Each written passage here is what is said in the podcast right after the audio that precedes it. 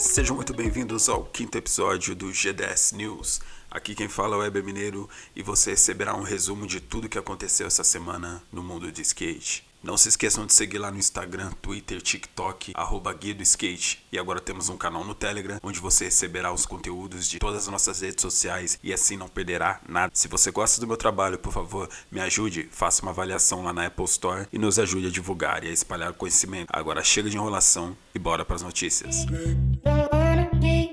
Para começarmos, vamos falar de novidades. Afonso Halls acaba de lançar sua marca de tênis de luxo, a Savali. Para quem não sabe, House é o fundador da marca Everybody Skates, que já está há anos no mercado e agora está focado em fazer calçados raros, feitos à mão e totalmente exclusivos.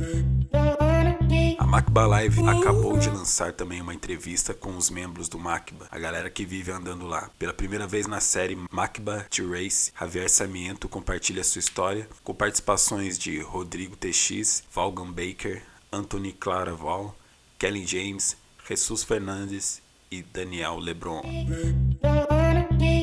Maurício McCoy e Andrew Cannon, que é o gerente da marca Santa Cruz, lançaram um desafio e é para o Concave 3D 7.75, que é bem mais fino e fazendo uma série de manobras combinadas e cronometrada, mostrando que com o Concave 3D o desempenho das tricks melhora e muito. Então vale a pena vocês darem uma conferida lá e ver mais de perto essa diferença aí do Concave 3D.